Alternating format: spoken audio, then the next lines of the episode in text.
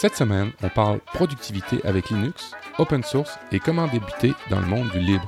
Alors, bienvenue à l'Eclectic Show.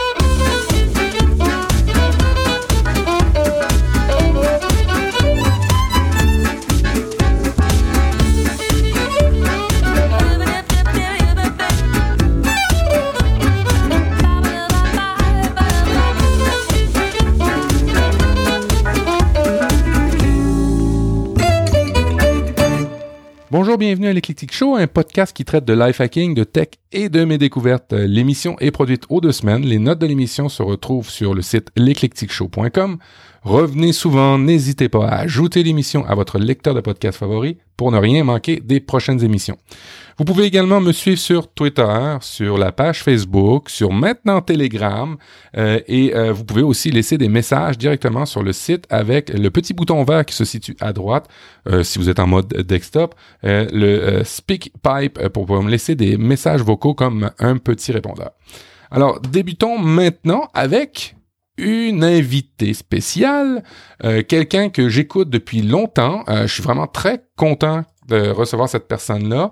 Et en plus de ça, eh, on va parler d'un sujet qui me tient de plus en plus à cœur euh, du monde du libre, mais on va premièrement parler et souhaiter la bienvenue à Sandrine du blog Linux. Bonjour Sandrine. Bonjour Mathieu, ça va bien?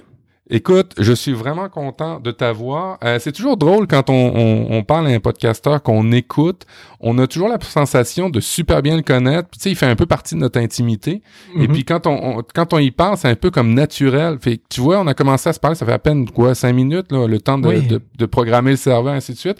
Puis c'était complètement naturel euh, de te parler. En tout cas, Vraiment content. Euh, j'ai compris que là, vous avez pas d'émission Blog Linux, alors ça va faire comme un, tampon entre la prochaine émission parce que Patrick est pas là, c'est ça? Oui, c'est ça. On va enregistrer seulement la semaine prochaine, si je me trompe pas. Bon, on va avoir eu un mois de vacances. j'espère qu'au moins ceux qui, qui, écoutent habituellement le blog Linux ben, vont, vont écouter cette émission-là, puis vont apprécier cette émission. Écoute, euh, Sandrine, euh, on va faire un, petit retour sur, sur qui tu es parce que, euh, dans le fond, je viens de dire que tu viens du, du, du podcast Blog Linux, mais avant tout, euh, tu es, dans le domaine de l'informatique. Fait que j'aimerais ça juste savoir qui tu es, d'où où tu vas ou d'où viens-tu et ainsi de suite. D'abord, tu demeures au Québec parce qu'il y en a beaucoup de gens qui nous écoutent d'Europe. Toi, tu demeures comme moi au Québec. Oui, à Montréal. à Montréal. Puis je suis, oui, je suis technicien en informatique depuis 1999. Ça fait wow. le, le, cursus qui est, qui est sorti avant le bug de l'an 2000. C'est-tu à cause de toi qu'il y a le bug de l'an 2000? non, mais j'ai commencé à travailler à cause de ça, par contre.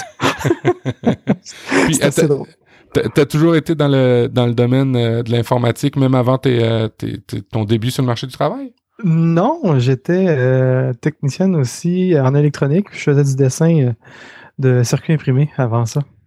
Ah, d'où ton ta, ta, grande tendance dans l'émission à nous parler beaucoup de d'Arduino, ben, de, de Raspberry Pi, de toutes ces choses-là. T'aimes ça encore beaucoup. Oh oui, ça fait plusieurs années que je suis là-dedans, là, ça. Euh, comme j'ai, euh, ben, comme dans nos notes, là. J'ai commencé sur un Commodore 64 alors avant, l'âge de mes 10 ans. Donc, ça fait quand même longtemps. Euh, le Commodore 64, est-ce qu'il précédait le VIC-20? Moi, j'ai commencé le VIC-20. Il a suivi euh, après le VIC-20, ouais. OK, après le VIC-20. Il un petit peu plus récent, ouais. Ouais, ça nous rajeunit pas, ça. Alors, tu as commencé sur des Commodore avec des, des, des systèmes propriétaires. Oui. Euh, étudié en, t'as as étudié en, en, génie électrique. Ouais. Euh, et en système ordinaire, plus précisément au Cégep de Limoilou à Québec. T'as été à Québec? Ouais, ben je viens de Québec, la ville de Québec. Bon, pour la petite histoire, pour ceux qui nous écoutent, il y a, il y a toujours, euh, tu sais, il y a toujours deux standards au Québec là. en fait, pas deux standards, c'est pas vrai. Il y a, il y a toujours une espèce de, de, de petites euh, petits débats ou défis entre les gens de Québec et les, gens de Montréal. Les gens de Québec aimeraient être aussi gros que les gens de Montréal, puis les gens de Montréal comprennent pas que les gens de Québec veulent être aussi gros que les autres. C'est toujours un petit peu plus drôle. Fait alors, tu viens de Québec et euh, t'as as déménagé pour le travail, j'imagine, à Montréal? Oui, c'est ça. bon. Je sais que je suis bien importé. fait, fait que pas, pas totalement une vraie, une vraie Montréalaise. OK. Pas du tout, non. C'est cool. Euh, t'as, as commencé le monde du, du, du podcast euh, directement avec Blog Linux ou t'en avais un autre avant? Ah non, non, j'ai commencé directement avec Blog Linux il y a trois ans. Ils m'ont invité. Les autres, ça fait six ans qu'ils font ça. Ouais. Puis ils m'ont comme euh, pris, rencontré sur Twitter avec Patrick. Il m'a posé quelques questions, puis il a dit euh, dans ce temps-là, on faisait un après-cast. C'est-à-dire qu'on avait nos émissions régulières, puis on avait nos émissions spéciales où est-ce qu'on se laissait un petit peu plus aller. Puis, euh, tant qu'à se laisser un petit peu plus aller entre Eric et Patrick de l'époque, mais on dit on va inviter Sandrine de plus dans l'émission. Puis finalement, ben, j'ai collé là après la première émission. puis puis euh, depuis euh, Eric est parti. En fait, le, au début l'émission l'émission Blog Linux, c'était Eric et Patrick seulement. T'es arrivé il y a trois ans. Et là dernièrement, Eric vous a quitté. Oui, Eric nous a quitté par manque de temps à cause de son nouvel emploi et par un petit manque d'intérêt aussi. Donc euh, c'est des choses qui arrivent. Mais il nous a laissé la porte ouverte pour un retour pour un retour possible, c'est sûr. Mais euh, j'avais aussi mon podcast personnel Free Trans Radio sur freetransradio.com. Les autres sont encore là. Ben, je suis libertarienne un peu, puis en même temps, ben, je fais partie de la communauté LGBT parce que je suis transgenre aussi. Donc, euh, c'est pour ça que j'avais mon podcast euh, Free Trans Radio, un peu sur le principe de ceux qui connaissent l'autre radio américaine qui s'appelle Free Talk Live qui est un talk show, mais les gens peuvent appeler, parler de n'importe quoi. OK, puis, puis, puis, pour notre euh, Ils libertariens, c'est ça. Les libertariens, ça, ça, ça consiste à quoi? Ben, c'est des gens qui sont contre toute forme gouvernementale, en fait, en général. c'est un mouvement très euh, américain, je dirais, de droite, on pourrait dire ça comme ça? Même pas, on n'est pas de droite ni de gauche, on est juste, on est contre on a des idées qui vont à l'encontre de la gauche et de la droite. Fait que dans la même journée, on peut se faire détester par les deux. Excellent ça. Puis euh, euh, euh, on a eu des. C'est vrai parce que dernièrement, on, on, je suis de plus en plus sur Telegram. ouais. D'ailleurs, tu me montres des trucs. Il y a plusieurs personnes qui me montrent certains trucs. On va en parler peut-être un peu plus bas, un, un, peu plus tard dans l'émission de Telegram, qui, qui, est un réseau social que je découvre en ce moment. Et on a eu de, de, de, de, très beaux débats en fin de semaine dernière concernant justement les, les histoires qui arrivent avec les, données personnelles, Facebook, la réglementation. Uh-huh. Toi, en, en, en bonne libertarienne, c'est sûr que t'aimes pas trop la législation ou mettre des règlements ou des lois. Vraiment pas. en fin de compte, on remet la responsabilité dans les gens qui utilisent ces services-là plutôt que de demander à quelqu'un d'autre de s'occuper de nos affaires pour nous. Là. C'est euh, c'est euh, effectivement une façon de voir que, que en fait la, la, la responsabilité des, de tous et chacun mm-hmm. et, le bon jugement. Mm-hmm. euh, Est-ce que des fois on en a toujours un, un, bon jugement où on se peut se fier au jugement de tous? On s'est tous déjà brûlé une fois, mais ouais. Le problème, c'est quand la personne elle se brûle une deuxième fois, troisième fois. ah ben là, c'est plus notre problème. Excellent. Parle-nous un petit peu du, du, euh, du, du, blog Linux. Le blog Linux, c'est, euh, comme son nom l'indique, le blog Linux, mais l'émission est quand même bien rodée, découpée de plusieurs types de capsules pendant l'émission. Oui, c'est ça. Ben, on a évolué avec le temps, mais dernièrement, on commence toujours l'émission avec euh, 10 petites nouvelles vites qui nous ont marquées, avec lesquelles on veut partager avec les gens qui nous écoutent. Mm-hmm. Puis ensuite, euh, on, parle aussi de choses qu'on a fait durant la semaine. C'est toujours des choses que les gens aiment parce qu'on partage nos expériences, euh, les erreurs qu'on fait, puis les découvertes qu'on fait de façon personnelle. Puis toi, tu euh, aussi, tu t'entretiens tous les épisodes, le, le, le, calendrier du libre, en fait, d'expliquer euh, euh, tous les événements qu'il peut y avoir au Québec par rapport à, au libre, au, logiciel libre, aux, aux événements, aux peut-être des tests ou des, des, des, formations des fois aussi qu'il peut y avoir. Oui, quand que Wikipédia Montréal fait des rencontres, je l'annonce, ou d'autres organismes du genre. Là.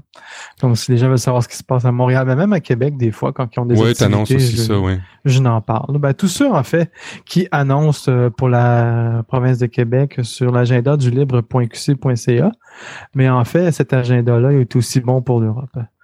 Euh, fait que si les gens veulent savoir qu'est-ce qui se passe en Europe, euh, il y a une section pour l'Europe aussi. Tu participes aussi à beaucoup de, d'événements mais d'événements ouais c'est ça exactement. Je vais beaucoup au club framboise. En fait j'aurais dû être là ce soir mais je suis pas allé. Oups je suis désolé. C'est correct. mais moi aussi je suis trop occupé c'est fou là.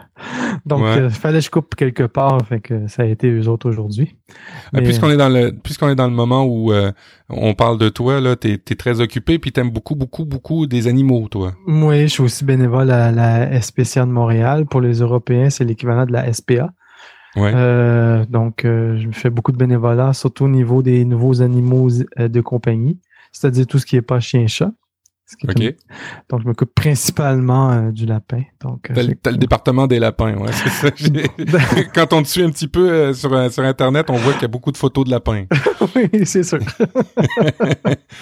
Dans le fond, là, quand on fait le tour de Sandrine, vous pouvez vous rendre compte, pour ceux qui nous écoutent, que Sandrine aime beaucoup partager, donner de son temps, donner de ses conseils, et puis rendre à, son image un, monde différent et libre où on est autonome. C'est un peu grâce, un peu ça aussi là, que tu essaies de faire ressortir par tes passions. Oui, c'est ça. Je ne suis pas, tu sais, je suis libertarienne. Je dis qu'on devrait être tous libres et partagés de façon volontaire, mais j'agis de la sorte.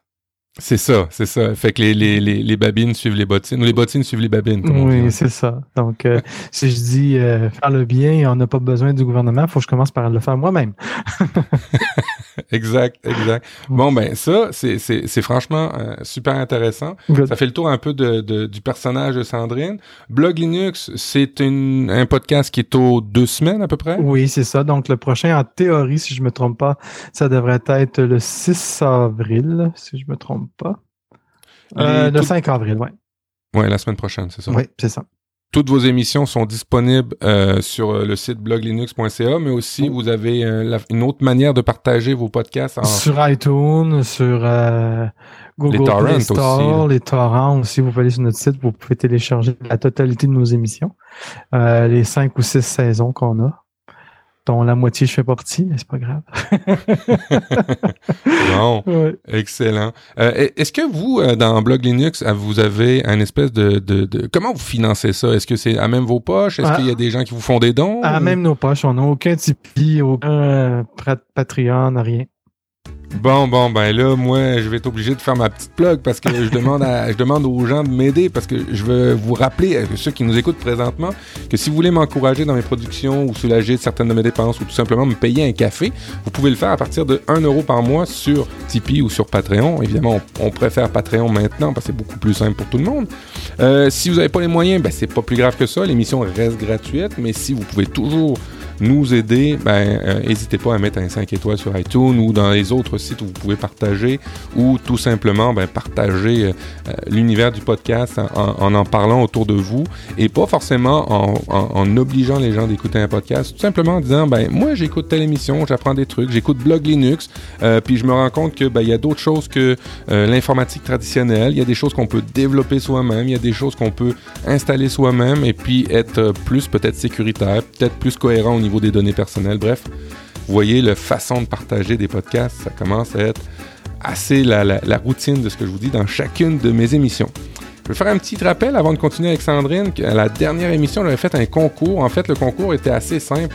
Euh, je vous demandais de partager l'émission, euh, l'épisode 48 où je parlais de, PayPal. Je vous demandais de participer à, la promotion de l'émission en partageant et vous aviez à la pièce, euh, à la clé en fait, l'espèce de nouvelle qui a été écrite par euh, Guillaume Pogé-Spala, qui est franchement très très drôle. Ça s'appelle euh, Mon offre. C'est les aventures de Guillaume. C'est une histoire vraie. C'est basé sur une histoire vraie où il s'est fait séduire par une offre d'un fournisseur internet et pendant plusieurs pages, c'est juste de la rigolade à se taper sur les cuisses, tous les problèmes qu'il peut vivre avec cette nouvelle offre pour finalement jamais l'avoir. Euh, je vous le recommande chaudement, chaudement de, l'acheter. Ça coûte juste un dollar sur Amazon. Mais vous pouvez aussi euh, participer. Vous pouviez aussi participer. Et là, je vais dire les trois gagnants. Euh, il y a en fait Étienne Bretteville, Olivier de OverB62 sur euh, Twitter et sur iTunes, un commentaire de euh, Sylvain Laff. Excellent podcast, excellent podcast et tout le monde devrait l'écouter. Alors, ces trois personnes-là, venez peut-être m'écrire en privé ou sur Twitter ou sur euh, Telegram pour, pour réclamer votre prix. Ça va me faire plaisir de vous le donner. Est-ce que tu as eu des problèmes, toi, avec des fournisseurs d'accès Internet, Sandrine?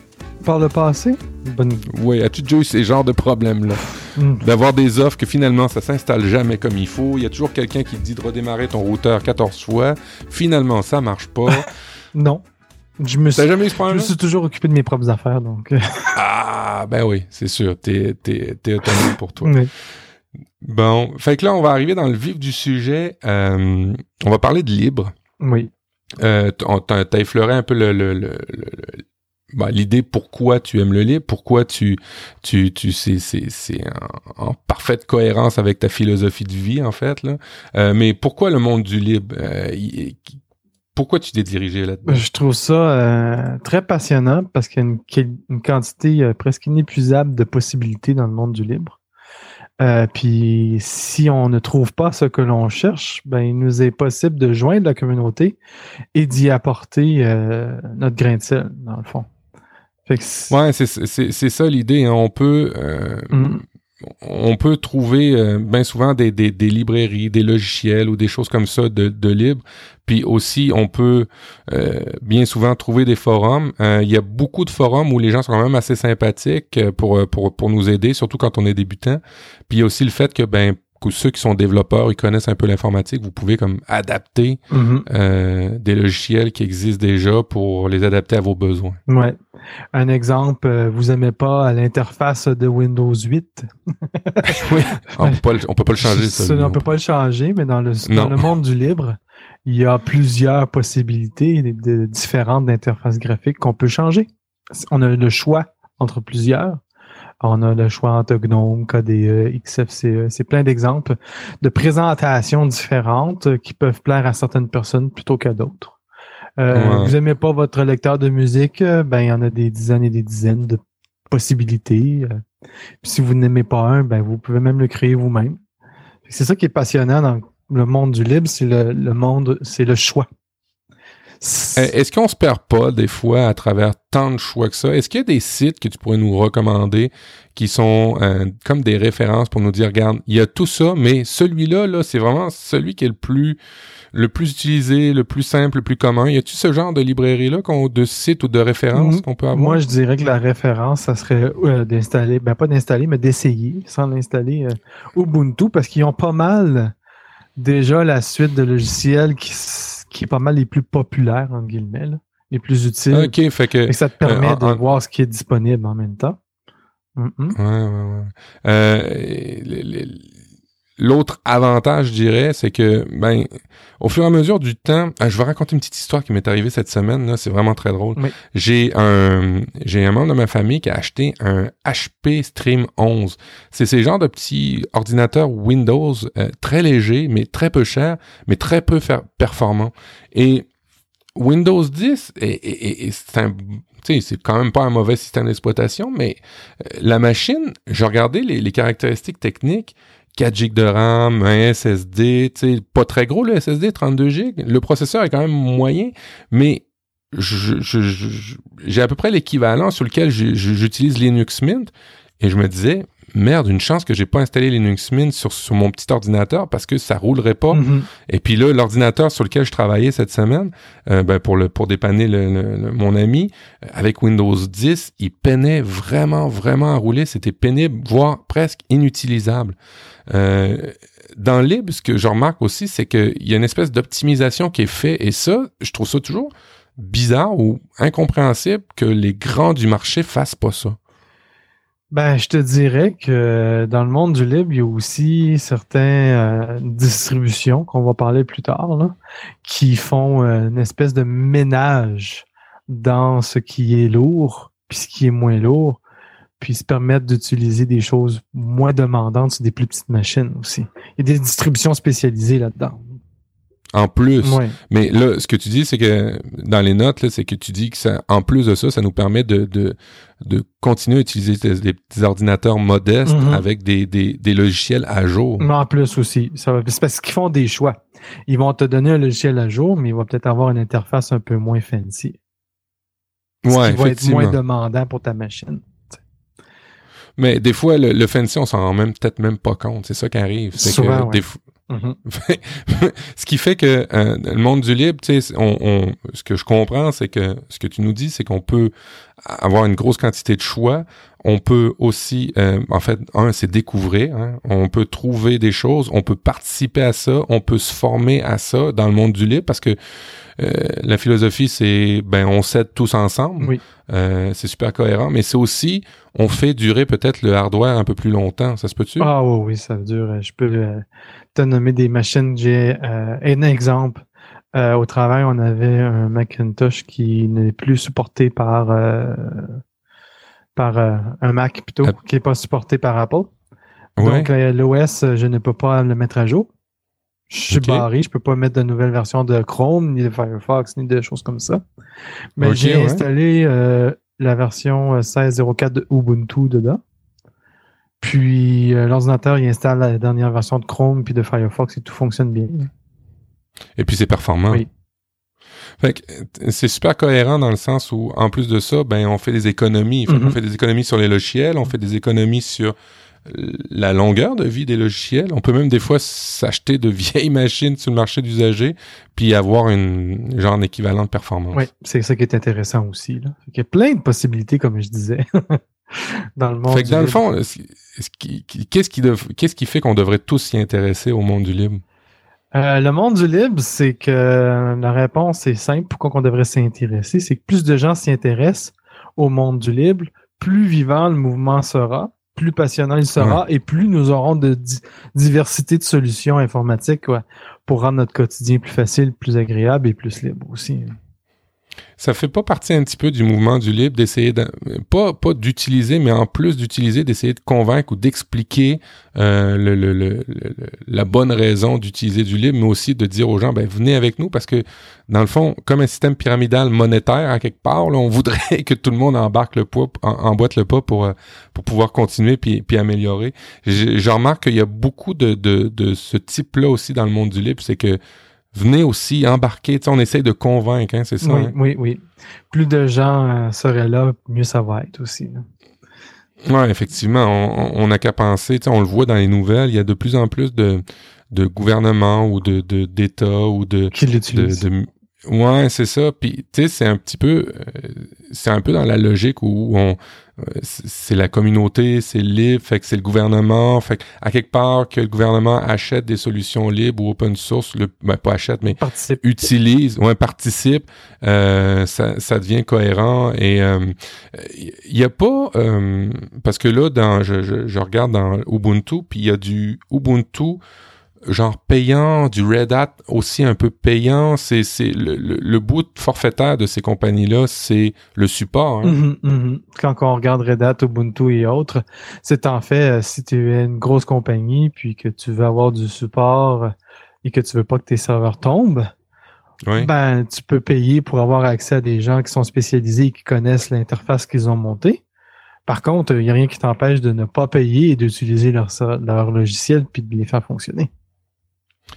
Fait que dans le fond, il y a le modèle d'affaires assez propriétaire où tu payes et tu payes en plus des, euh, des forfaits pour les entreprises. Là, Je parle mm-hmm. des PME ou quelqu'un qui voudrait avoir son, son petit bureau à la maison puis qui qui, qui voudrait payer pour pas se casser la tête pour du service, il y aurait comme trois choix là. Il y aurait un monde, un monde Microsoft assez fermé euh, avec là, il faudrait payer du support en plus. Il y aurait le monde alternatif, je dirais open source où on peut se payer du support en plus de personnes, puis le monde totalement libre où on fait tout euh, soi-même puis on s'organise avec ce qu'on peut. exactement, exactement. C'est chouette ah, ça. Mais la différence c'est que tu vas utiliser les mêmes logiciels souvent open source que si tu payerais du support. C'est juste qu'il n'y a pas personne qui va t'aider, entre guillemets. Mais la communauté. Pas dans les forums. mais dans les forums, il n'y a rien qui t'empêche d'aller voir un, autre utilisateur qui s'y connaît puis de partager une information puis de t'aider non plus. Sans payer dans la communauté. Exact. Exact. Ce qui fait que, tu sais, moi qui, aime bien parler de, d'entrepreneuriat, de life hacking, de choses comme ça. Euh, c'est vraiment, euh, si vous débutez dans une entreprise, que vous voulez bâtir des, des, des choses, peut-être c'est quelque chose que vous avez qu'on peut envisager mm-hmm. euh, quand on débute, qu'on est très lean, qu'on veut pas trop dépenser, qu'on a on, a un grand souci de de, de, de, maximiser ses dépenses. Peut-être le libre, c'est, c'est une option. Il y a beaucoup de, de systèmes, exemple pour des J'ai remarqué ça, euh, des espèces de scanners quand tu quand ouvres une boutique ou des choses comme ça. Il y a beaucoup de choses dans le libre qui existent déjà. Euh, il n'y a pas que Microsoft ou des produits propriétaires qui existent dans ces domaines-là.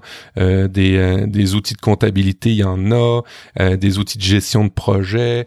il y a une flopée d'outils dans le monde du libre euh, que vous n'avez pas forcément besoin de payer. Alors tu sais, je pense tout de suite en ce moment, c'est au Québec, c'est la période des impôts, la période des comptabilités, c'est la période où faut faire les comptes, des choses comme ça. Il y a beaucoup de ce genre de produits-là dans, dans le monde Linux, mais pas que. Il y a, il y a, dans chacune des spécialités, on dirait qu'il y a quasiment une version où une distribution de Linux qui est adaptée à ça. C'est aussi un mouvement que j'ai remarqué. C'est, t'as vu ça toi aussi sur euh, dans vos dans vos domaines? Ah, de plus en plus, oui. Euh, il y a des solutions tellement évoluées, même au côté comme Microsoft avec son Active Directory, ces trucs-là qui sont très complexes et très très contrôlantes pour les entreprises. Il y a de plus en plus de solutions open source qui se présentent là de ces temps-ci avec euh, des, options comme euh, Chef, par exemple, qui est utilisé dans beaucoup de compagnies pour euh, la configuration de systèmes à distance. OK, pour prendre la distance des ordinateurs avec Chef, c'est ça? Des trucs comme ça. Il y a plein, plein d'autres de solutions. Il y en a tellement que je les oublie. C'est ça. Est-ce que ça existe un genre de, de, site qui explique à partir d'un nom de produit euh, propriétaire, on donne l'équivalent dans le domaine du libre? Est-ce qu'on peut trouver ce genre de site? C'est assez facile. Habituellement, on va sur Google, on tape alternative à Microsoft Office, open source, puis tu vas en trouver. OK, OK. C'est pas, pas très sorcier. puis euh, pour les débutants, euh, c'est une de mes recommandations au lieu de commencer directement, de se lancer dans l'open source, puis euh, de se perdre, on a toujours la possibilité de dire, bah, ben moi, j'utilise beaucoup, par exemple, la suite euh, Office pour faire des documents Word, Excel, PowerPoint et autres. Ben, de chercher une alternative open source comme LibreOffice, de l'installer sur Windows et de l'utiliser. Absolument. Avant de se tirer euh, directement complètement dans le monde du libre, ben, c'est peut-être d'essayer justement des applications, voir si ça remplit nos besoins, de les tester sur Windows, parce que ces applications-là, souvent, fonctionnent sur Windows autant que sur Linux. Donc. Ouais, c'est un bon truc, ça. Dans le fond, euh, au lieu de, d'essayer de, se convertir en, en, barbu développeur qui va programmer plein de trucs, trucs, trucs tout de suite, mm-hmm. euh, allez-y tout doucement avec du, euh, du logiciel libre qui est déjà installable sur la version de Windows que vous avez déjà. Et le, l'effort va être déjà un petit peu fait mhm. pour quand vous allez faire une transition complète à votre système d'exploitation. tous ceux qui utilisent Firefox, par exemple, c'en est un produit open source, donc euh, vous n'avez pas besoin d'être sur Linux pour l'utiliser.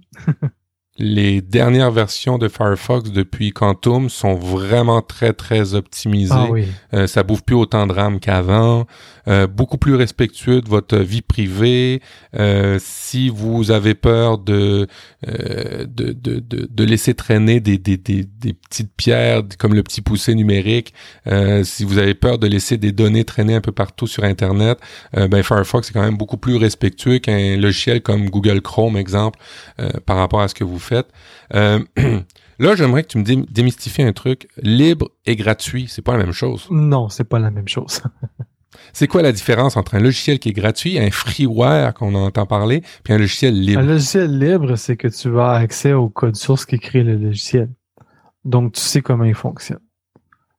Il y, a des, il y a des termes de licence aussi qu'on peut voir. Il y a des licences euh, euh, qui sont rattachées à ces, à ces outils-là. Euh, dans le fond, moi, je peux l'utiliser. Est-ce que je peux le revendre? La plupart des logiciels libres, tu peux le réutiliser, mais tu dois, si jamais tu le modifies, tu dois redonner tes modifications à la communauté. Tu comprends? OK. Mais tu peux quand même le vendre. Tu pourrais vendre des services, mais pas vendre le logiciel. OK, je comprends.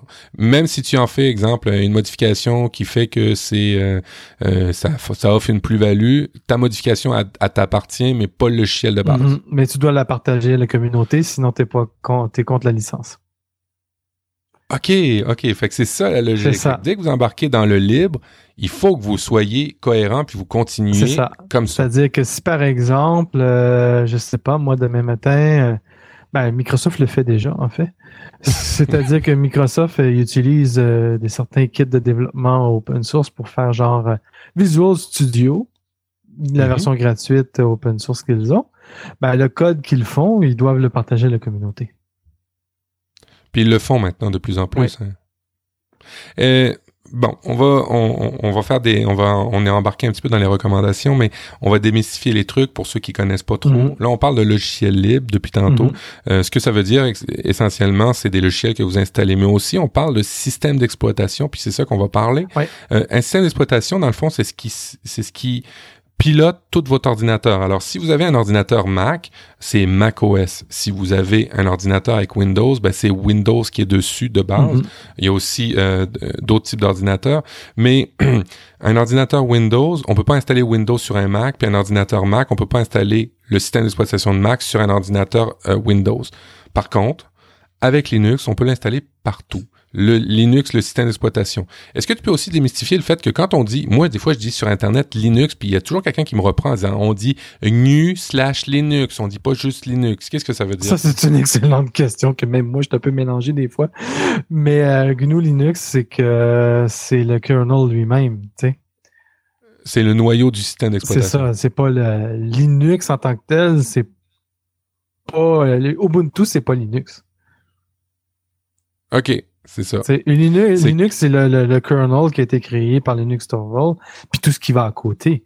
Mais après ça, quand on parle de Ubuntu et tous les autres, c'est toutes des distributions qui découlent de ça. Si je me trompe. Je, je, me trompe pas. Alors, Mais si je comprends bien, alors à la base de tout, il y a Linux.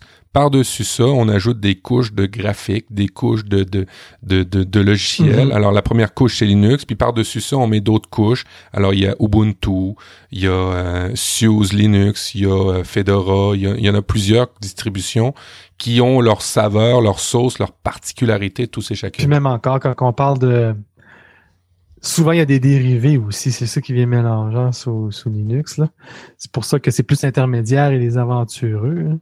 C'est que si on a Debian qui est très intermédiaire, mais Ubuntu se, découle de Debian.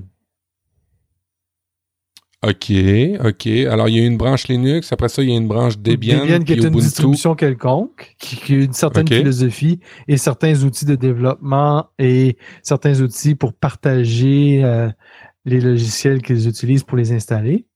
Puis, Ubuntu, ben, c'est une couche par-dessus où est-ce qu'ils se servent les sources de Debian. Puis, ils rajoutent leur saveur par-dessus. OK, fait que là, tu viens de rajouter une couche entre le système euh, visuel qu'on voit graphique, mhm. euh, le noyau Linux, là, tu parles qu'il y a une couche Debian, c'est ça? Mhm, mhm. Mais Debian fait partie. Ubuntu est, fondé sur Debian. Mais Ubuntu, il y a certaines saveurs aussi. Tu as Kubuntu, Xubuntu, Lubuntu, Mint et autres. Mais c'est toutes des interfaces graphiques différentes. C'est ça ce qu'on en reparlait au début. S'il y a quelque chose qui te plaît pas, tu peux essayer autre chose. Oui, absolument. Euh, euh, puis à un moment donné, euh, vous allez voir quand vous allez vous intéresser plus au système d'exploitation puis les installer directement. Là, on, la, la, première étape, Sandrine vous dit de bah, d'essayer peut-être plus. Vous êtes sur votre système d'exploitation, vous connaissez, exemple macOS, Windows. Ben essayez des logiciels libres dessus. Là, vous allez vous habituer au monde du libre. des fois à vivre certaines problématiques, à résoudre les problèmes par vous-même et ainsi de suite. Là, la deuxième étape, là, ça serait d'installer un système d'exploitation carrément Linux. Et puis là ce que Sandrine nous dit, c'est que à travers tout ça, il y a plusieurs distributions. Alors, on peut dire, je veux, j'ai un Linux pur. Ça n'existe pas un Linux pur. Euh, ben, mm. euh, pas, pas en interface graphique. Ouais, c'est ça.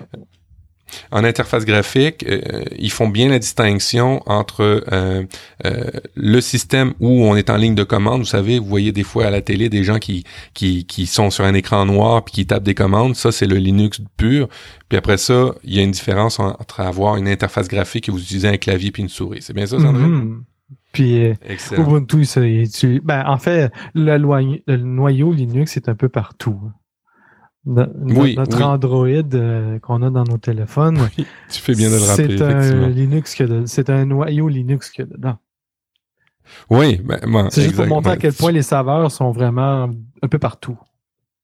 Ouais, c'est ça. Puis il y a un peu de, je, vais peut-être dire une grosse connerie, mais dans macOS, il n'y a pas un peu de Linux parce qu'il y a des commandes qui se ressemblent. Ben en fait, euh, macOS est basé sur anciennement FreeBSD, qui est un dérivé de Unix qui dans le fond est une autre lignée. C'est pas parce que Unix puis Linux, c'est pas la même chose du tout. Il y en a un qui était payant, il y en a un qui était vraiment libre. Mm-hmm.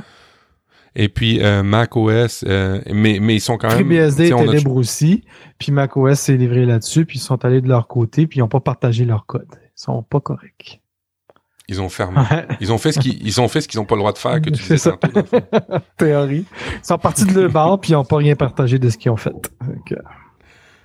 Bon, là, là, pour pas trop perdre les gens, là, on a dit de débuter. Là, on dit pour les aventuriers, les intermédiaires, de s'installer un système d'exploitation. Ils peuvent même l'essayer euh, avant en, utilisant une clé USB ben ou un CD-ROM à la place.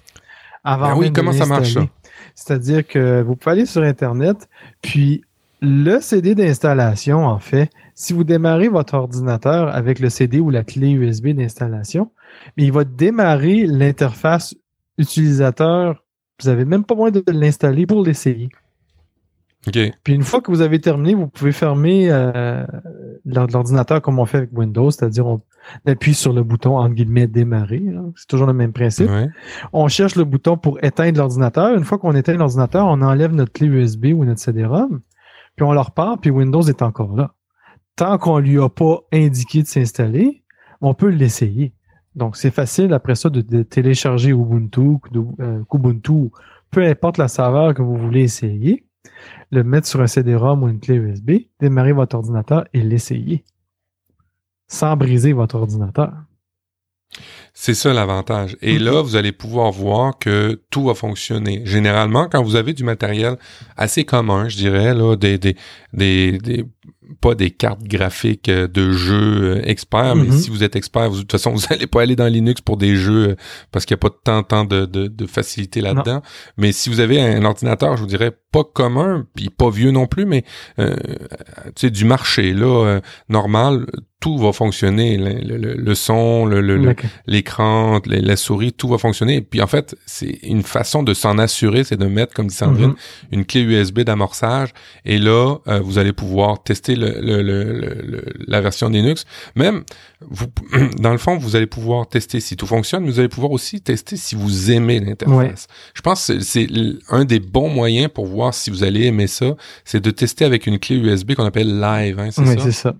Puis avec ça, ben, vous allez pouvoir voir si vous vous sentez confortable, puis si vous n'êtes pas trop dérouté. Ouais, exactement. Et puis, tu vois, euh, j'ai euh, Nico du, Streetcast, Nico Réagi, qui a dernièrement essayé sur un vieux euh, EEPC, un vieux netbook, comme on peut dire. il a essayé une version de Linux Mint. évidemment, il y a eu des problèmes, lui, au début, juste pour faire la clé USB d'amorçage. Mais une fois que la clé USB d'amorçage a été faite, ça a été un jeu d'enfant pour lui de l'installer.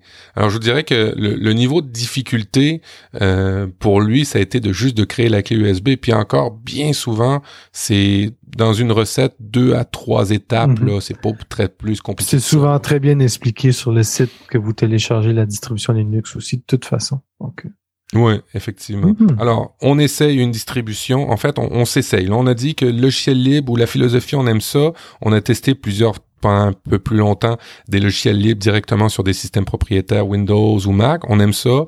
On dit qu'on on veut installer un système d'exploitation, mais avant de l'installer, on sécurise en l'essayant sur une clé USB. Et après, qu'est-ce que tu nous recommandes comme système d'exploitation pour l'intermédiaire, l'aventureux, quelque chose qui va tout bien fonctionner ou sur lequel on va, retrouver ses marques? Pour les peu plus aventureux, vous pouvez aller vers les distributions comme Debian et Manjaro, par exemple. Euh, pourquoi? Parce que euh, démarrage, on n'a pas nécessairement d'interface graphique, mais on nous pose des questions à savoir lequel on veut utiliser. Ah, explique-nous c'est quoi le concept d'interface graphique? Euh, Parce qu'on a dit il y a des saveurs, tu sais, il y a mhm. des distributions, mais en plus de ça, il y a des interfaces graphiques dans chacune des distributions. oui, c'est comment que les fenêtres sont gérées dans l'ordinateur. Un peu comme la différence entre, Un, visuel. entre un Mac puis un PC. Un exemple, euh, c'est que le X pour former la fenêtre est à gauche au lieu d'à droite. Fait que c'est vraiment de la personnalisation ultra, ultra euh, à la fine pointe de, de, nos envies, nos besoins. Dans le oui, c'est ça. Si on n'aime pas la couleur du menu, ou on n'aime pas de la manière que les fenêtres sont gérées, ou que les euh, les heures, les plutôt les outils pour quand on met une clé USB ou des choses comme ça, on n'aime pas ça, on se sent pas à l'aise, on n'aime pas le menu démarrer, on n'aime pas comment sont présentées la liste de nos applications, on va utiliser autre chose. C'est quand les gens détestaient, mettons, euh, Windows 8, qui a été détesté pendant longtemps, ben, il, aurait pu tout simplement aller vers une autre distribution, avoir une interface graphique différente, puis il aurait été satisfait. Il n'y aurait pas eu à attendre que Microsoft change quelque chose. Moi, effectivement, tout à fait. Euh, à un moment donné, tu sais, quand on, au lieu de pester sur son système d'exploitation puis de dire à quel point on, on le déteste, dans mais pourtant on a une bonne machine entre les mains, mais c'est le système d'exploitation qui nous limite ou qu'on déteste ou qui, mhm. qui parfois, moi, je, je, peste constamment sur les mises à jour euh, de Windows qui sont qui se font en arrière-plan, qui sont lentes, qui font rendre ton ordinateur lent. Ben vous pouvez directement aller avec un nouveau système d'exploitation, puis vous allez conserver votre ordinateur qui va bien, pour lequel vous avez payé. Mhm. Alors des, des, des, des interfaces graphiques vont vous permettre en plus de ça de personnaliser à, une manière très très raffinée euh, de comment vous voulez avoir votre fenêtre, mhm. les boutons, la fermeture, le menu, le, genre de menu démarrer, euh, comment réagissent, exemple les dossiers. Euh, vous pouvez personnaliser jusqu'à jusqu'à la couleur des dossiers et ainsi de suite. C'est vraiment assez hallucinant ce que vous pouvez faire. Est-ce que on a dit débutant, débutant, intermédiaire, on a dit toute la suite Ubuntu. Mhm. Moi, je rajouterais peut-être Mint. Je suis vraiment amoureux de, de, de cette distribution là que j'aime énormément. Euh, pour les intermédiaires un peu plus aventureux, toi tu dis Debian Manjaro, où là c'est un peu moins clé en main sur le, concept d'installation, où on te tient plus par la main, mais c'est moins, on fait tout à ta place. On, te dit, voici, on te propose plus de trucs, c'est ça? Oui, on propose plus de choix au départ. Puis euh, c'est toi qui fais les bons choix, mais tu sais qu'à la fin, ça va fonctionner pareil. Contrairement aux autres options qui s'en viennent pour les experts. Ah ouais, ouais, ouais. Moi, j'écoute Blog Linux depuis euh, assidûment depuis deux ans, je te dirais, à toutes les deux semaines, tous les épisodes avec euh, toi, Eric, Patrick. Puis vous arrêtez pas de parler de Arch Linux, puis Arch Linux. Puis ce qui est drôle, c'est que à chaque épisode, euh, soit toi, soit Patrick, vous avez des problèmes vous avez des problèmes avec Arch Linux, vous les partagez, puis ça arrive d'avoir des problèmes avec vos, vos choses. C'est quoi c'est cette version-là de Linux que vous nous parlez tout le temps? Arch Linux et, et par exemple Gentoo qui est un autre serveur, mais encore plus évolué. Mais Arch Linux, euh, c'est vraiment, ils te tiennent pas par la main. Quand j'ai démarré l'ordinateur, euh, j'avais une ligne de commande avec un curseur noir qui clignotait et il attendait que, que je lui dise quoi faire. Dans le sens, euh, ben, tu vas configurer mes disques internes de cette façon-là. Euh, tu vas séparer les, fichiers de cette façon-là. Tu vas euh, installer tel système euh, d'édition de fichiers, tel truc. C'est vraiment chaque petite étape. Ça peut prendre une heure, une heure et demie avant d'arriver avec un ordinateur qui démarre. D'ailleurs, vous avez une vidéo de, que tu avais fait à l'époque avec Eric, ouais, de deux heures sur comment, à partir de rien, comment on installe Arch Linux. Oui, c'est ça. C'est vraiment très pointilleux. Par contre, à la fin, tu sais comment ta, ton ordinateur fonctionne? Oui, oui, oui, effectivement, c'est pédagogique, c'est dans un sens, mais il faut avoir quoi, trois ans de baccalauréat en informatique, dix ans d'informatique en arrière de la cravate pour pouvoir aller du Arch Linux? Ah, euh, peut-être pas, il y, a des, il y a des jeunes qui en font, là, mais il faut être pas mal débrouillard, disons. Par contre, la communauté euh, puis la, documentation sur comment faire euh, est pas mal là sur Internet. Puis il est disponible en anglais, en français, en espagnol, dans toutes les langues que vous voulez aussi. Arch Linux ou Gentoo, on dit, on est en train de dire aux gens, là, si vous voulez aller dans le libre, c'est pas eux utiliser, jamais, jamais de la vie. Mais pourquoi on utiliserait Arch Linux puis Gentoo? Ben, comme moi, là, quand que je veux une application à la dernière fine pointe de la technologie, la dernière version, euh, je vais utiliser Arch Linux, c'est sûr, parce que les, les, tripeux sont tous là, qui vont s'assurer que ça va fonctionner. Puis en même temps aussi, euh, Arch Linux, c'est toute une philosophie, hein, parce que ah, c'est assez spécial comme monde, fait que, vous voyez dans l'émission, j'essaie de, forer jusqu'à au, fin, fin, fin. C'est-à-dire que on débute les débutants avec, on, s'approprie l'univers du libre, puis on se l'approprie, on s'approprie le système d'exploitation Linux, puis après ça, on s'approprie, en fait, c'est les notes de l'émission que Sandrine a préparées, là, je veux juste le dire. après ça, on s'approprie euh, euh, la personnalisation un peu plus forte avec du Manjaro, du Debian Debian euh, intermédiaire. Et puis après ça, on tombe dans du Arch Linux où on est très, très, très poussé dans la personnalisation. Je pense que c'est, dans le fond, c'est l'idée en arrière de ça, un Arch Linux ou un Gentoo, c'est d'aller très, très, très loin dans la personnalisation pour avoir quelque chose qui te ressemble ou qui, qui est vraiment au, fin fond de tes envies les plus tu vas même chercher la, version de ton pilote pour ta, carte graphique parce que tu sais que toi, celle-là va marcher mieux que l'autre. C'est ça. Puis tu peux aller jusqu'à ces genres de configurations-là très évoluées pour avoir quelque chose qui est très, très puissant par rapport à tes usages. Par contre, il n'y a rien qui t'empêche de le faire avec Ubuntu. Mais si tu le fais peut-être un peu trop, tu vas casser des choses, puis qu'à la prochaine mise à jour, ça marchera pas. j'aime ça quand les, j'aime ça quand on dit tu vas casser des choses. Parce que dans les faits, on casse jamais rien en informatique, là, à part euh, dans, dans, dans, le soft, là, on casse jamais rien. On peut se reprendre toujours. Puis c'est un peu ça que, que, que je veux que je veux faire ressortir.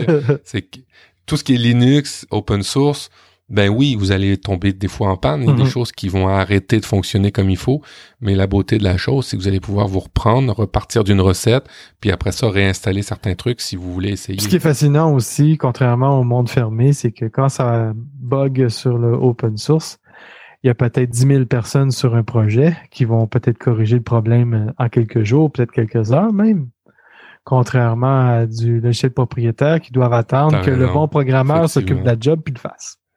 Effectivement. Puis qui envoie la patch le mois suivant, puis que... Écoutez, il faut, faut, faut que je vous fasse part parce que je, suis un peu dans le domaine de l'informatique, puis c'est arrivé souvent où on, fait, on doit faire affaire avec des, des compagnies pour euh, on découvre des bugs. En tant que client on découvre des bugs. Et puis je, vais les nommer là tu sais IBM Adobe Microsoft des grosses grosses compagnies.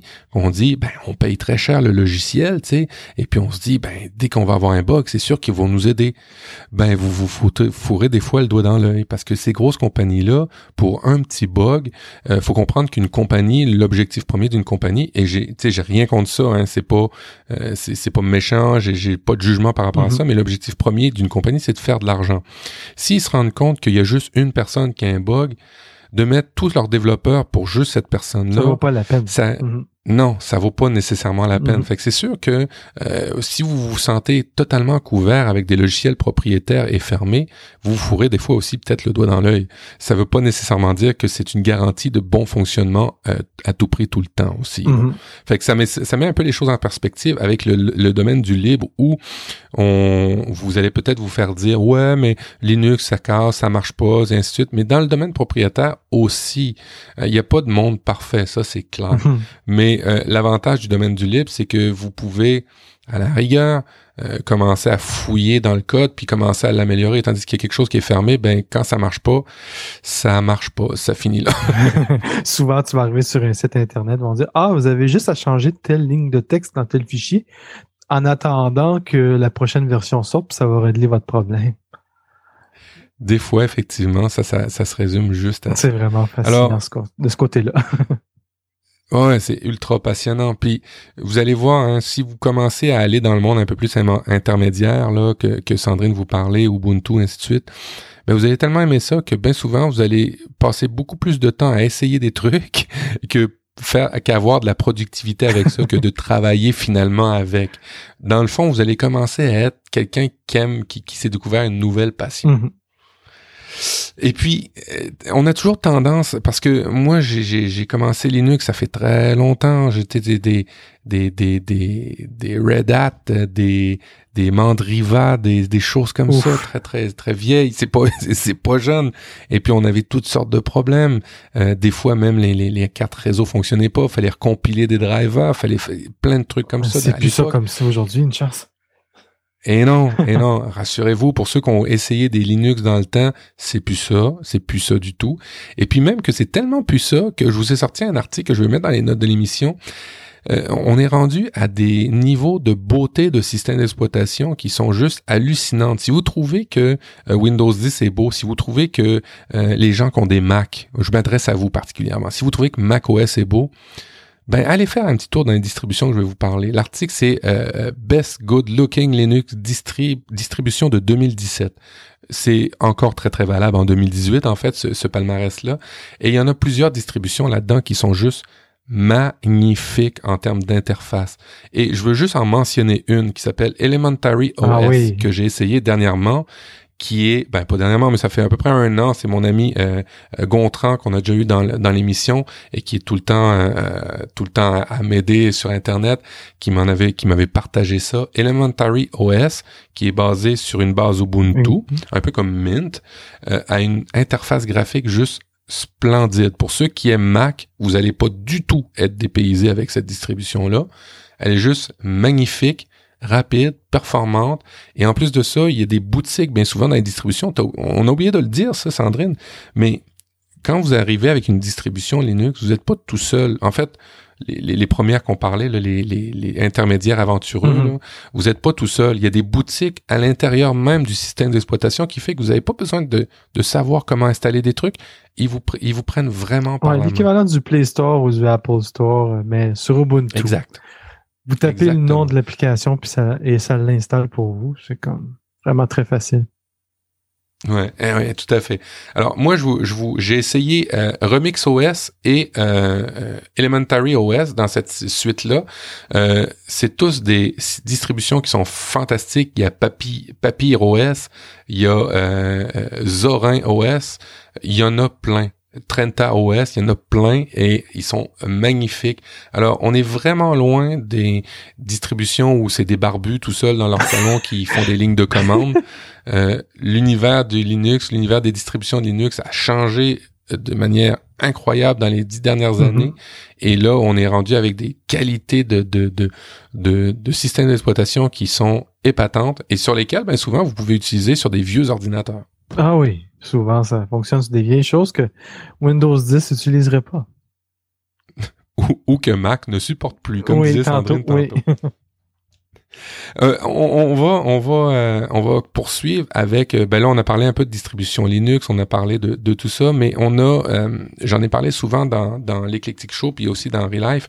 Il y a, toi, tu nous en parlais au début d'émission. Tu fais partie du club Framboise. C'est quoi le club Framboise? C'est le club Framboise, c'est les utilisateurs du Raspberry Pi, un ordinateur qui a été fait en Angleterre. Euh, dernièrement, il y a une nouvelle version du Raspberry Pi qui est sortie. Le, toi, tu l'as déjà commandé? Oui, le Raspberry Pi 3 B+. Et, et, ces petits Raspberry Pi là qu'on parle ont l'avantage de. Est-ce que c'est de l'open hardware ça ou c'en est pas? C'en est pas à une certaine limite ou est-ce que le processeur est pas ouvert Ok, parce qu'il y a le, GPU open aussi source. Est pas ouvert. Ok, le, tout ce qui est la partie graphique. Oui, c'est ça. Euh, alors, on, a parlé avec Sandrine des systèmes, des logiciels, mais il y a aussi tout un, tout un pan du libre, un pan du libre qui est plus le matériel. physique, le, matériel, l'open hardware. Et euh, quoique euh, le, Raspberry Pi n'en soit pas un, il quand même, il se rapproche beaucoup de cette philosophie-là, c'est-à-dire ouais. on fait tout par soi-même un peu là-dedans aussi. Mm-hmm. Puis il fonctionne sous Linux. oui, alors pour moins de quoi 50 dollars, 60 dollars Canadien, ouais, on peut le savoir euh, sur BuyAPI à 48, 49 dollars canadiens, ouais. Euh, pour moins de 40 dollars, vous avez une machine complète mm-hmm. avec un processeur sur lequel évidemment vous allez installer Linux et vous allez pouvoir faire toutes sortes de trucs. Euh, Sandrine en parle souvent, elle a fait des formations, euh, une espèce de certification, tu parlais, je pense, l'année passée, enfin, à l'automne. Oui, mais c'était vraiment juste sur Internet, là, pour une, une, formation sur comment enseigner des jeunes enfants à utiliser un Raspberry Pi, là. Mais bon. Pour des professeurs dans les écoles, en fait. Ouais, ben c'est ça, c'est que c'est là où je veux en venir, c'est que Raspberry Pi, c'est beaucoup dans le monde de l'éducation pour apprendre ben le, le, le, logiciel, mais aussi le hardware où on peut faire des trucs avec ça. Mm-hmm. C'était le, but principal de du, du monsieur derrière le Raspberry Pi, c'était de redonner l'informatique aux jeunes. Un peu comme nous, on a commencé sur le Commodore 64, le Commodore VIC-20, où est-ce que c'était quand mm-hmm. même assez ouvert, c'était dans ses tout débuts, puis on avait notre passion de, et l'intérêt de vouloir faire quelque chose avec ça. Mais ils voulaient ramener ça avec le Raspberry Pi chez les jeunes enfants. Finalement, ben, ça a été tellement populaire qu'il n'y a pas juste les enfants qui l'utilisent.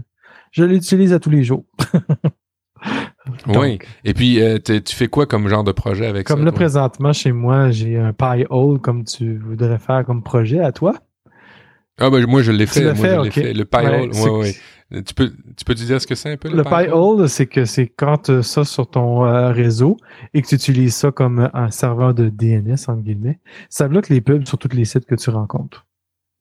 C'est ça. Fait que pour moins de 50 dollars à peu près, quand vous configurez tout ça bien, mhm. vous pouvez tout rediriger votre trafic Internet par ce petit boîtier-là. Et c'est, vous allez voir, c'est surprenant parce que tout le trafic de votre Internet va passer là-dessus, va être filtré et euh, en fait, il va retirer toute la publicité. Oui. Tout simplement. Et quand tu regardes les statistiques, c'est décourageant. c'est complètement fou. Moi, j'atteignais des fois du 5 à 6% de tout mon trafic qui était bloqué, euh, qui était juste du marketing, là, de la Ah, moi, j'étais à 19, je pense. faudrait, oh, 19%. faudrait que je regarde, c'est décourageant, comme je disais tantôt, c'est fou. Mais bon. Mais ce, que, ce qui est intéressant, c'est que ça donne la vitesse à ton Internet. J'étais à 38% en ce moment. Ah oui, c'est fou. Pour ça, Mais euh, ben c'est parce que j'ai beaucoup de services chez moi, puis il y a beaucoup de choses qui se passent aussi. Là, fait que je compte. il y a beaucoup de choses euh, comme. À la minute, tu vas sur Facebook, t'es foutu. Euh, ah ouais, c'est 75%, je pense, c'est de bloquer quand tu vas sur ouais, c'est ça, ça aide pas. Mais ce que je trouve fascinant, c'est que ça donne justement de la vitesse à ton Internet parce que tu vois pas sur ces sites-là. Non, exactement. Alors, d'abord, vous, vous, gagnez en vitesse. Euh, il y a bien souvent aussi euh, en vitesse de, d'internet, mais aussi en vitesse d'affichage. Mm-hmm. Il y a beaucoup de pages web que vous n'aurez pas besoin de, euh, qui, qui, que l'ordinateur ne va pas travailler pour afficher de la publicité. Sandrine arrive à des fois à des 20% de, de, de, d'espace, en fait, d'internet sauvé. Mais dites-vous que des fois, ça peut représenter beaucoup de travail pour votre ordinateur pour afficher cette pub-là. Mm-hmm. Encore là, j'ai, je, je veux pas partir de jugement pour ceux qui, qui font de la publicité ou on en a besoin de la publicité. Il y a beaucoup de services qui sont gratuits, mais il y a aussi beaucoup d'exagération maintenant qui s'est fait là, et euh, on doit aussi des fois euh, ben, se défendre par rapport à ça. Alors, il y a moyen aussi de rajouter euh, des, sites qu'on accepte que la publicité s'affiche dans, ce truc-là. Oui, tout à mhm. fait. Tout à fait. Ça, c'est vrai que tu fais bien de le, de le, mentionner, Sandrine. Il y a des firmes qui font de la publicité très legit, très très correcte, et puis il faut faut aussi réfléchir à ça parce que c'est quand même un modèle d'affaires d'internet. Mhm. Euh, pour avoir des services gratuits. Euh, et, et, euh, et, pour moins de 50 dollars, ben vous n'avez pas besoin d'installer toutes sortes d'anti-bloqueurs, de pop-up, de ci, de ci partout. Non. Tout votre Internet est à la base, tout filtré et bien filtré comme il faut avec le Pi-hole. As-tu d'autres projets que, que, que tu as travaillé avec ça? J'ai travaillé aussi sur mon RetroPie. C'est un appareil qui euh, fait du rétro gaming sur un Raspberry Pi. Donc, on peut jouer à des consoles d'enfance la minute qu'on a les jeux à la maison là, pour être légal, mhm. totalement. Euh, en, gros, euh, ça s'appelle Recall Box. Aussi, Retro, Recall Box, il y a plein de projets. RetroPie, ouais. Ouais, il y a plein de projets euh, que vous installez sur votre Raspberry Pi, puis vous êtes capable après ça euh, ben, de jouer à toutes sortes de choses. Mais euh, là où je veux t'attirer un peu plus, c'est tout ce qui est un peu plus maker que tu as fait, que tu as parlé dans, mm-hmm. dans Blog Linux, où à partir d'un Raspberry Pi, tu, tu tu fais pas juste du logiciel, tu es incapable d'interagir avec des choses matérielles. Oui, je me suis fait deux caméras IP avec ça au complet du, en, branchant tous les fils comme il faut. Oui, avec un, il y a une caméra dessus, puis avec une connexion euh, sur un réseau IP standard d'internet, j'ai accès à mes caméras de partout dans le monde. Ça me fait des caméras de sécurité en fin de compte.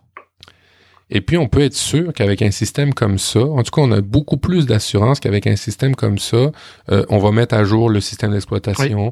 Euh, ça sera pas euh, utilisé à, mauvais escient en arrière sans qu'on le sache. Mm-hmm. euh, ça sera pas envoyé sur des serveurs ailleurs. Il y a juste vous qui allez pouvoir euh, euh, vous assurer que ça fonctionne bien, qu'ils qui le voir, parce que c'est vous qui l'avez monté du début jusqu'à la fin. Oui, comme on entend parler des fois des caméras IP qui n'ont pas été mises à jour, puis il y a eu plein de, de, de, hackers qui ont utilisé ces caméras-là pour faire des choses, mais avec ces, ces caméras-là, ils peuvent vraiment pas. Ben, ils pourraient, mais je fais une mise à jour trois jours après, puis c'est fini. Effectivement. Mhm. il, y a, il y a toutes sortes de projets aussi. Euh, dernièrement, j'ai essayé ça. Alors, faut faire attention par rapport à votre à la légifération dans votre pays, mais vous pouvez faire à partir d'un Raspberry Pi diffuser sur les ondes FM, carrément, carrément, toutes sortes d'émissions, votre podcast. vous pouvez vous promener avec votre Raspberry Pi dans la circulation, dans le trafic, puis prendre le contrôle des ondes, un peu comme le film Pump Up de volume. vous pouvez prendre totalement le contrôle des ondes. vous pouvez installer des toutes sortes de détecteurs qui existent pour le Raspberry Pi, des détecteurs de chaleur, de mouvement, des choses comme ça, et vous créez des, des, des recettes ou des choses assez incroyables. Euh, tout ça dans le libre, euh, que vous allez avoir le contrôle, que vous allez pouvoir tout faire. Mhm. J'ai vu des gens qui ont fait euh, des feux clignotants sur un vélo avec ça. Ouais, ben oui, effectivement, on mhm. peut on peut aller jusque là. Club Framboise, est-ce qu'il vous montre un peu, est-ce que vous montrez des des des des des, des projets du début jusqu'à la fin Oui, il y a quelqu'un qui est venu avec un vélo électrique complet diriger tout ça par un Raspberry. Il y avait un Raspberry, oui, pour contrôler euh, autant le moteur que que les feux clignotants, que le système de sécurité et tout. Et, pour, et, je vous rappelle, Raspberry Pi coûte à peu près 50 dollars canadiens, 35-40 euros. Euh, le système d'exploitation, il est libre, vous pouvez l'utiliser, vous pouvez le, le, paramétriser puis le mettre à votre serveur et vous pouvez ajouter toutes sortes de de de, de, de d'objets par-dessus. C'est hallucinant. J'ai même vu des gens nous amener, nous faire montrer aussi euh, deux profs d'université euh, de Sherbrooke, si je me trompe pas, un robot qui utilisait deux Raspberry Pi. C'est incroyable. c'est juste, c'est juste stupéfiant. Mm-hmm. Puis euh, en, termes de en termes de, de, de liberté puis d'invention, euh, vous n'êtes pas pris euh, dans des modèles ou des, des choses comme ça. C'est vous qui inventez du début jusqu'à la fin. Alors vous me direz, après ça, il faut avoir l'imagination, certes. Après ça, il faut avoir les connaissances, certes. Mais tout est à votre disposition dans le monde du libre, que ce soit du logiciel jusqu'à jusqu'à aux façons de faire ou aux guides. Il y a beaucoup de wikis, il y a beaucoup de forums, il y a beaucoup de trucs pour vous aider. Et puis s'il y en a pas, ben, il y a des regroupements comme Sandrine fait partie du club Framboise, mais il y a d'autres euh, regroupements. Mhm. Si vous écoutez Blog Linux, vous allez avoir l'agenda du libre où ben, il y a des conférences, il y a des séminaires, des rencontres, des présentations qui sont faites au Québec, mais il y a ça à la grandeur de l'Europe, à la grandeur du monde, c'est un peu partout. Oui, comme un peu, il y a eu de, la fin de semaine passée euh, le World Create Day qui appelle. C'était super intéressant à Trois-Rivières. Ou est-ce que les gens se présentaient à des endroits particuliers? C'est moi puis une, une amie qui l'ont fait. Mais on invitait les gens à, à venir sur place, puis on partageait les projets qu'on faisait, puis ceux qui avaient des questions, on répondait. C'était du partage de connaissances. Puis c'était super fascinant. Il y a des enfants qui sont venus nous, montrer leurs petits robots qui se déplaçaient. C'était vraiment, c'était vraiment très, très cool. C'est vraiment chouette ça. Euh, évidemment, dans le monde de, l'éducation, euh, si vous êtes professeur ou que vous voulez, il y a beaucoup de trucs qui sont vraiment chouettes. Euh, je veux mentionner un projet là dernièrement qui qui a eu une bonne mise à jour, s'appelle J'ai compris. Je sais pas si tu connais ça, Fran non.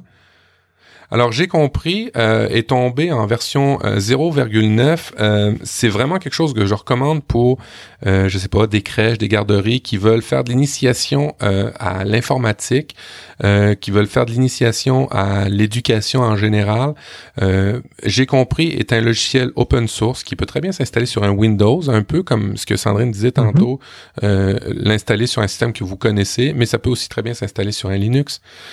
c'est un, un, un environnement euh, fait sécuriser pour vos enfants pour qu'ils apprennent toutes sortes de choses au rythme qu'ils veulent. Mm. Alors, j'ai compris, j'ai comme j'ai compris CM PRIS est arrivé en version 0,9 et est sorti euh, dernièrement et est arrivé avec toutes sortes de nouveaux euh, modules. Euh, c'est des, faut comprendre que ça aide à l'apprentissage pour les enfants pour les mathématiques, le français, le géospatial, les langues, les couleurs, les formes. c'est sous forme ludique. C'est vraiment hmm. un excellent projet. et si vous alliez à ça un Raspberry Pi, ben pour moins de 60 dollars avec un beau petit boîtier pour faire beau. Vous avez une tour, un ordinateur complet pour vos enfants dans, dans une école, euh, dans une garderie, euh, euh, même pour vos propres enfants à la maison, quelque chose de bien sécurisé sur lequel on, vous êtes assuré qu'ils font pas de, de, de conneries. Et l'avantage pour les parents, dans j'ai compris, c'est qu'il y a une espèce de dashboard sécurisé pour les parents pour voir l'évolution des enfants parce que là, les niveaux des jeux, des difficultés vont augmenter et vous êtes capable capable de voir, de tracer l'évolution de votre enfant à travers ce, ce, parcours, je vais dire entre guillemets académique, mais ludique. Et franchement, euh, pour les enfants, j'ai compris, c'est vraiment chouette. C'est vraiment fascinant. Je viens de voir le site là, c'est vraiment très intéressant. Ouais, pour les enfants. Alors évidemment, euh, si vous êtes un peu un créatif, euh, je vous invite à écouter l'avant-dernière émission où j'ai parlé de, de versions open source libre de d'outils de d'édition d'édition de d'images, des remplacements en fait à Photoshop. J'ai parlé de GIMP, j'ai parlé d'un autre produit, je me rappelle plus le nom là, mais qui qui qui qui allait très très bien, qui font des très belles alternatives. Il y a des distributions complète pour les créateurs de musique, les musiciens, euh, même les podcasteurs. Vous pouvez prendre ça, vous installez ça sur votre ordinateur et ça vient avec une suite de logiciels pour faire du mixage, pour faire des, des mix, pour faire du montage, pour faire des... C'est juste stupéfiant. Fouillez sur Internet, vous allez voir, il y a des, des distributions complètes, mais pas juste euh, adaptées, je vous dirais, à un style, un look ou un design, comme disait Sandrine, mais aussi à des thématiques comme l'éducation, la création, la musique. Euh, même il y a des, euh, des pour ceux qui, qui aiment plus la cybersécurité, il y a des distributions juste pour la cybersécurité, pour tester vos environnements. Ça s'appelle Kali. franchement, l'éventail dans Linux et dans le libre est grand, euh, je vous recommande d'essayer, au moins commencer par des petits logiciels libres. Puis l'idée en arrière de ça, ben, c'est de partager. Hein, Sandra? Oui, puis les professeurs aussi qui s'intéressent au projet J'ai compris, par exemple, ils peuvent participer carrément au projet. Pas simplement l'utiliser. Tout à fait, tout à fait. Et puis, euh, tu sais, quand on dit participer, là, Sandrine, elle, elle participe euh, pas juste forcément en dépannant les gens, elle participe en, euh, en, informant les gens, en, en, trouvant des ressources pour les gens. Vous n'êtes pas obligé d'être un programmeur mm-hmm. pour aider dans le monde du libre. C'est ça aussi qu'il faut, faut comprendre. Des gens, ils participent en faisant simplement la traduction, d'autres gens en offrant des... Comme par exemple, dans J'ai compris, ils doivent avoir des questionnaires ou des trucs comme ça en offrant euh, des questionnaires.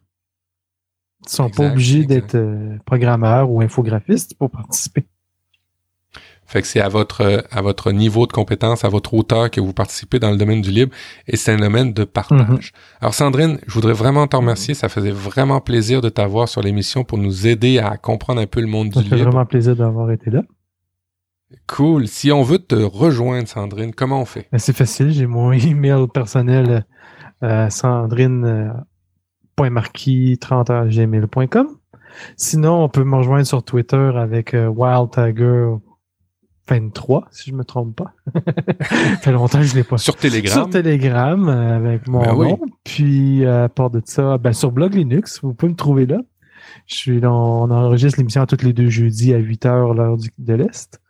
Donc, venez sur notre site, tout est indiqué sur comment nous écouter. Puis vous pouvez même participer durant l'émission. Donc, on a un chat et tout. Donc, c'est euh, très interactif, notre émission. c'est vraiment chouette. Et pour les Français, Suisses, Belges, Luxembourgeois, ainsi de suite qui nous écoutaient, euh, Patrick et Sandrine font vraiment attention à essayer d'avoir un, langage euh, super accessible pour tous les francophones. En fait, notre majorité des gens qui nous écoutent, c'est des Européens. Donc, Bon. Alors, vous, vous connaissez. On doit pas être si mal que capable ça. Excellent. Alors, euh, pour me rejoindre, moi particulièrement, vous allez dans la section Contactez-moi de profduweb.com ou l'éclectique show. Vous pouvez me rejoindre sur Twitter, la page Facebook, Telegram. Allez-y en ce moment, c'est vraiment cool. on, apprend, on, apprend beaucoup. Je vous rappelle vos devoirs pour les deux prochaines semaines qui sont toujours d'apprendre, d'aimer, de partager. Ben là, on a appris des choses, on va partager des choses, puis euh, on va les aimer ces choses-là. Et je vous souhaite une très très bonne semaine. Allez, ciao ciao. Bye.